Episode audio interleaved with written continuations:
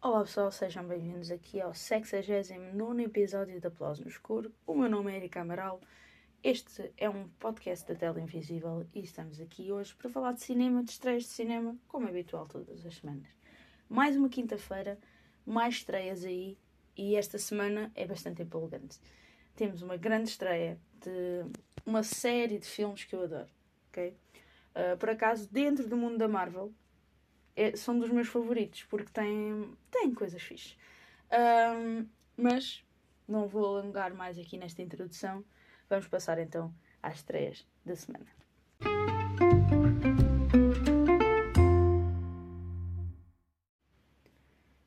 Esta, esta semana, é? esta semana, vamos começar aqui pelas estreias mais, como sempre, não é? Indo escalando do, do assim, para o melhor. Para o melhor, não para o que crítica não, para o que a audiência acha melhor. Um, muitas vezes, muitos dos filmes com quais eu começo são ótimos. Portanto, é isso. Uh, pelo nível de popularidade, é esse o termo certo. Um, vamos começar por A Estranha Comédia da Vida, realizado por Roberto Andó, com Tony Servilho, Salvatore Ficarra, Valentino Piccone. Um, em 1920, Luigi Pirandello encontra-se na Sicília para a celebração do seu 80 aniversário.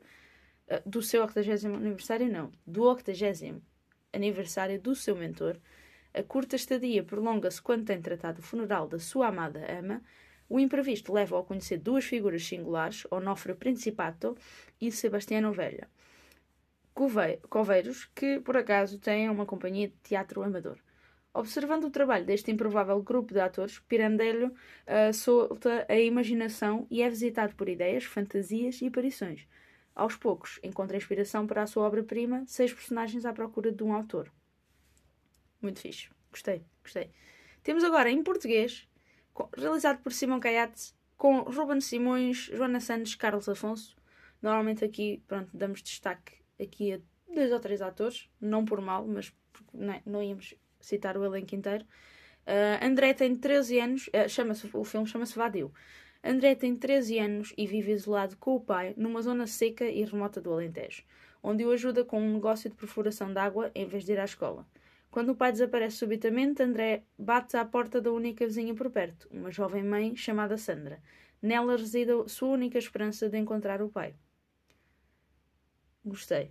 Gostei do, do da premissa da história. Gostei mesmo, vou ser sincera. Temos agora um filme realizado por Jonas Trueba, com Itzatsu Arana, Francesco Carrel, Vito Sanz.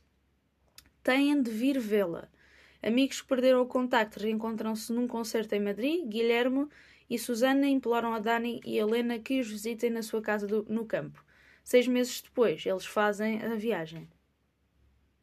Será que é fixe? Não sei não os posso dizer. Achei que é, é curta a sinopse, né? Não sei. Um, realizado por Olivier Darn, com Elsa Zilberstein, Rebecca Marder, Elodie Boucher. Simone, A Viagem do Século. Uh, a história da vida de Simone Weil, através de, dos acontecimentos centrais do século XX, a sua infância, as batalhas políticas, as tragédias, um retrato íntimo de uma mulher extraordinária que desafiou e transformou a sua época defendendo uma mensagem humanista ainda hoje relevante. Gostei, também gostei. Senti que aqui, senti aqui, pronto, que é interessante, ok? Um bom filme para se ver. Saint-Omer, uh, realizado por Alice Diop, com Kaiji Kagame, Guz Guzladji Malanda, Attilan Karagedek. Espero não ter assassinado os nomes dessas pessoas, porque eu não gosto. Eu não gosto nada quando estou a pronunciar mal o nome de uma pessoa. É horrível. Tipo, é, portanto, peço desculpa se aconteceu. Rama, uma, uma romancista na casa dos 30 anos, assiste ao julgamento de Laurence Collier no Tribunal de Saint-Omer é acusada de ter morto a filha de 15 meses ao abandoná-la numa praia do norte de França quando a maré estava a subir. A autora gostaria de criar uma adaptação contemporânea do antigo mito de Medeia a partir desta história, mas nada corre conforme planeado. À medida que o julgamento avança, as palavras da ré e os depoimentos das testemunhas abalam as convicções de Rama e no final é a sua própria relação com a maternidade que se vê questionada. Ok. Isto, será baseado numa história real. E se for, é bué. Meu Deus. Tenso, né? Se é baseado numa história real, vou ter que pesquisar e no futuro trazer-vos aqui provavelmente esta história, se for uma história verídica ou não, na mesma trazer. Mavka, a alma da floresta, agora, mudando aqui de, de, te, de tema, não é? Uh, Mavka, desde que há memórias, as vastas florestas. É um filme de animação. As vastas florestas ucranianas escondem segredos e mistérios inexplicáveis. São a casa de criaturas míticas que habitam entre árvores antigas, guardando fielmente o seu reino. Mafka é a alma da floresta e foi recentemente escolhida para ser a sua guardiã. A sua principal missão é proteger a floresta e o seu coração sagrado, a fonte da vida, contra qualquer agressão ou intruso, incluindo os humanos.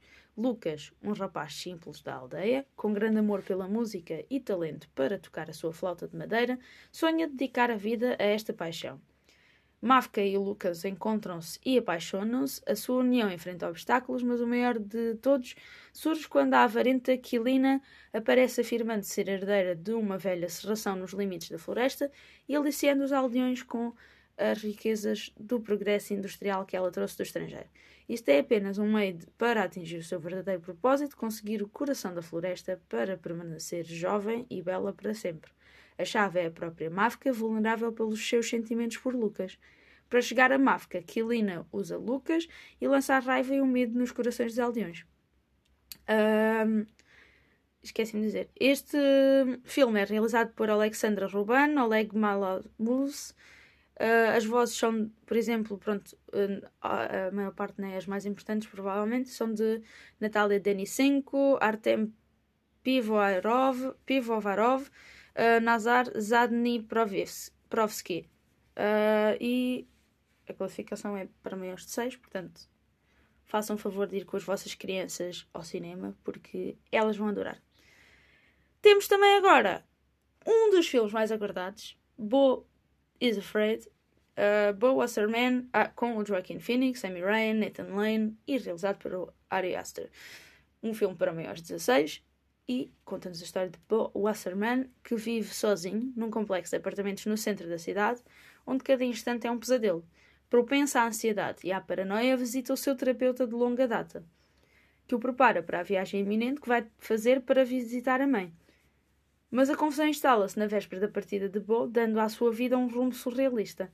Incapaz de alcançar o seu destino no mundo enlouquecido, Viajando por estradas que não aparecem em nenhum mapa, Bo é levado a confrontar a sua própria vida e as mentiras que lhe foram contadas por aqueles que lhe são, que lhe são mais próximos. Este é um dos filmes que eu mais aguardava e vou ser sincera, quero mesmo muito ver este filme. Uh, sinto que tem cenas, né? Tem cenas, tem, tem tudo, tem tudo. Porque basicamente é o filme que o Ari Aster sempre quis fazer. E pronto, foi fazendo outros e incríveis também, né? Uh, vamos agora mesmo ao mais, mais aguardado por todos, por todos os que são fãs de filmes. Pronto. Este é tipo um geral. Guardiões da Galáxia, volume 3. James Gunn realiza esta obra com Chris Pratt, Zoe Saldana, Dave Bautista e tantos outros que, epá, enfim, né? Os Guardiões da Galáxia estão a habituar-se à nova vida quando são perturbados por ecos do passado turbulento de Rocket. Peter Quill, ainda a recuperar da perda de Gamora, de Gamora tem de reunir tem de reunir a equipa em seu redor para uma perigosa missão destinada a salvar a vida de Rocket. Uma tarefa que, se não for concluída com sucesso, poderá levar ao fim dos Guardiões tal como os conhecemos. Eu já vi os trailers e curti imenso gostei mesmo. Uh, acho que vai ser um filme, tem um filme. É um filme que tem potencial e acho que tem mesmo. E basicamente estou ansiosa para o ver.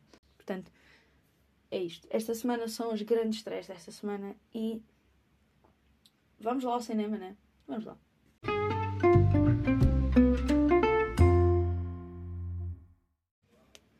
Vou ser sinceros, mas tem estado mesmo muito, mas muito, muito difícil de ver filmes durante estas semanas.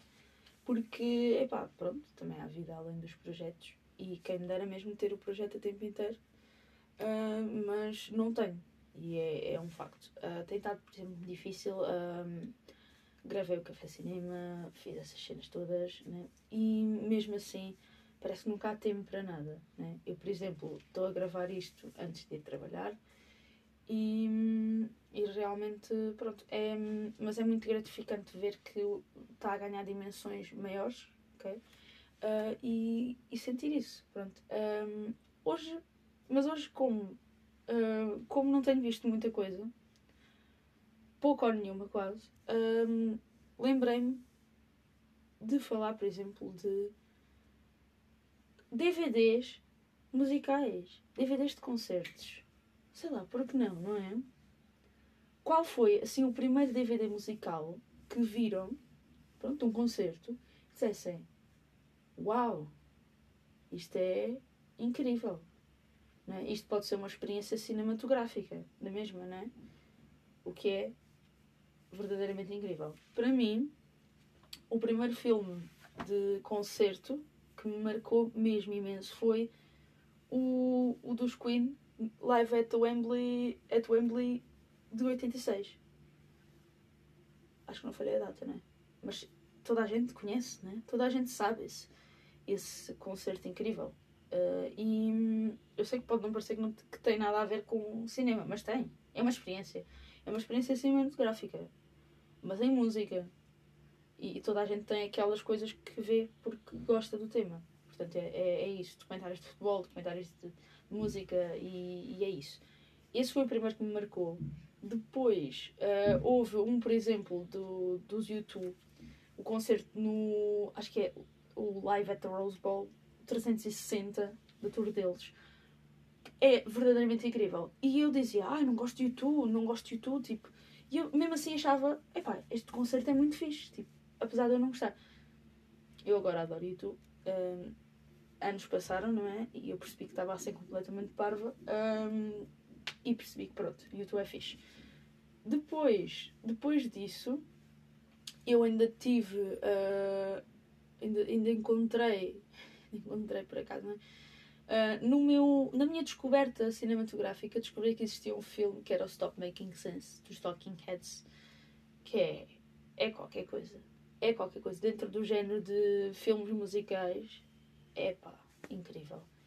Incrível. Assim, tendo um, uma cena cinematográfica muito bom. Muito bom. Depois, a nível de concertos que são simplesmente só concertos, mas que mesmo assim nos deixam wow, né? Temos, por exemplo, o, o reality tour do, do David Bowie, que é top. É muito fixe e, e recomendo, né? Fãs de música. Marcou-me mesmo, né? Ok. Um, até, por exemplo, o Arena dos Duran que eu tipo, não, falo, não, tipo, nunca me vou calar tipo, de falar deles, né? É brutal. E até One Stage, que é realizado pelo David Lynch, que é assim qualquer coisa, né? Tipo, não é um gajo qualquer. É o David Lynch. Realizou um filme-concerto em que durante o concerto estamos a ver e vemos salsichas a ser grelhadas sobrepostas durante uma música. Uou, surreal. Ele sabe o que está a fazer, mas a gente não sabe. Mas a gente gosta. Eu, pela gente, eu quero dizer eu. Não sei. não sei, vai surreal. Mas o Arena também tem uma cena que é entre as músicas. Uh, havia tipo um, umas transições assim muito loucas. E, e, eu gostei. Gostei bastante disso. Uh, algumas músicas. E, e é pá. Tudo o que é ah, DVDs de concertos são incríveis. Como fã de música e como fã de certas bandas, é isso. Mas vou trazer aqui o tema mais, mais a fundo também, daqui a uns tempos, em que vou também falar de mais outros tipos de pronto, documentários, filmes, uh, making-offs, que gosto de ver. E, e, é isso, gosto muito de ver. Uh, por esta semana está uh, para esta semana foi o que, que pensei trazer-vos aqui. E porque sou fã de música e mesmo porque não, não tinha visto nada que conseguisse dizer, olha, vou falar disto. E pensei, por que não falar aqui um bocadinho de DVDs musicais, de, de filmes, concertos e esse género de, de, coisa, não é? E gostava também que me respondessem depois, por mensagem, por algum lado, uh, que filmes é que gostam, quais são os vossos favoritos. Também para, para, também para conhecer alguns. E se for o meu género de música, obviamente. E, e pronto. E explorar um bocado. Uh, e já está. É isto. É o fim do episódio. é o fim do episódio. Uh, muito obrigada por estarem desse lado a ouvir-me, a aturarem-me aí desse lado. E é isso, muito obrigada. Muito obrigada pelo apoio, por ouvirem. Estou mesmo feliz, a sério. Estou mesmo feliz com, com, com o feedback e assim de, do podcast. Muito obrigada por estarem desse lado. Já sabem, abreijos. Abreijos, não! Não era agora! Não era agora, abreijos. Abraços, beijinhos e acima de tudo, agora sim, abreijos!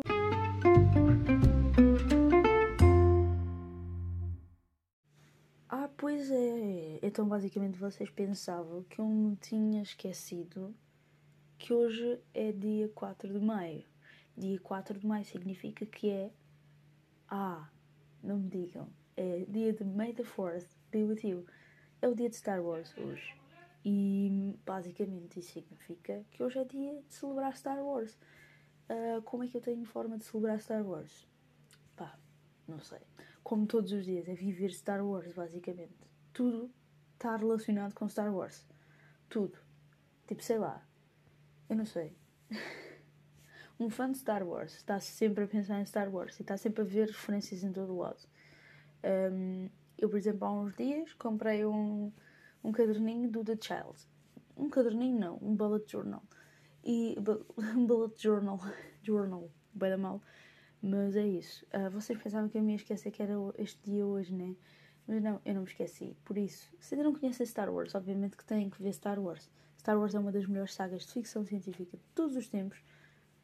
Né? E um, basicamente é um culto. Eu acho que tipo, Star Wars virou tipo um culto mesmo. Um, para mim, é uma das melhores sagas de sempre, todo o sempre e que para mim consegue estar a nível superior de, por exemplo, sagas como Harry Potter. Portanto, é um big deal. Ou como se deve, como se diz em português, um big deal é, é o quê? Um big deal é. não é pera doce. é tipo isso. Acho que é, acho que é tipo a tradução certa para big deal. Um, o que é que eu vos tenho a dizer sobre Star Wars? Star Wars basicamente é uma saga que me acompanhou minha, no meu crescimento cinematográfico, por isso, obviamente, tenho um grande carinho por ela. Se ainda não conhecem, obviamente que devem conhecer, mesmo que digam ah, não é o meu género, tentem ver. Tentem ver para perceber se realmente não é o vosso género. Porque sem verem, também não sabem se não é o vosso género. Uh, por isso, hum, é isso. É isso, basicamente. Star Wars uh, tem que tem que se ir para Star Wars a pensar que aquilo foi feito há muito tempo. Tipo, quem vai ver agora e que vai de uma forma dizer ah, aí aquelas transições manhosas, não, isso, tipo, isso cresce em nós. Isso começa a... As transições tipo PowerPoint só existem para quem tipo, quem não conhecia antes, não é? Tipo, as pessoas que, que já eram vivas na altura que viram Star Wars não sabiam que eram transições manhosas de PowerPoint. As transições manhosas de PowerPoint é que são copiar, copiadas de Star Wars. Por isso, acho que têm que ir para este filme com uma mente muito aberta e tentar perceber que o primeiro filme sai nos anos 70. Por isso, é, é algo. Nos anos 70, fazer o que, o que foi feito naquele filme é algo, sem dúvida alguma. E é com isso que eu vos vou deixar, com esta reflexão de Star Wars é alguma coisa, é algo, é algo de grande. Por isso, viva o May the Fourth. Portanto, é isso. Tchau, pessoal. Agora sim, beijinhos, abraços e acima de tudo, já sabem, abreijos.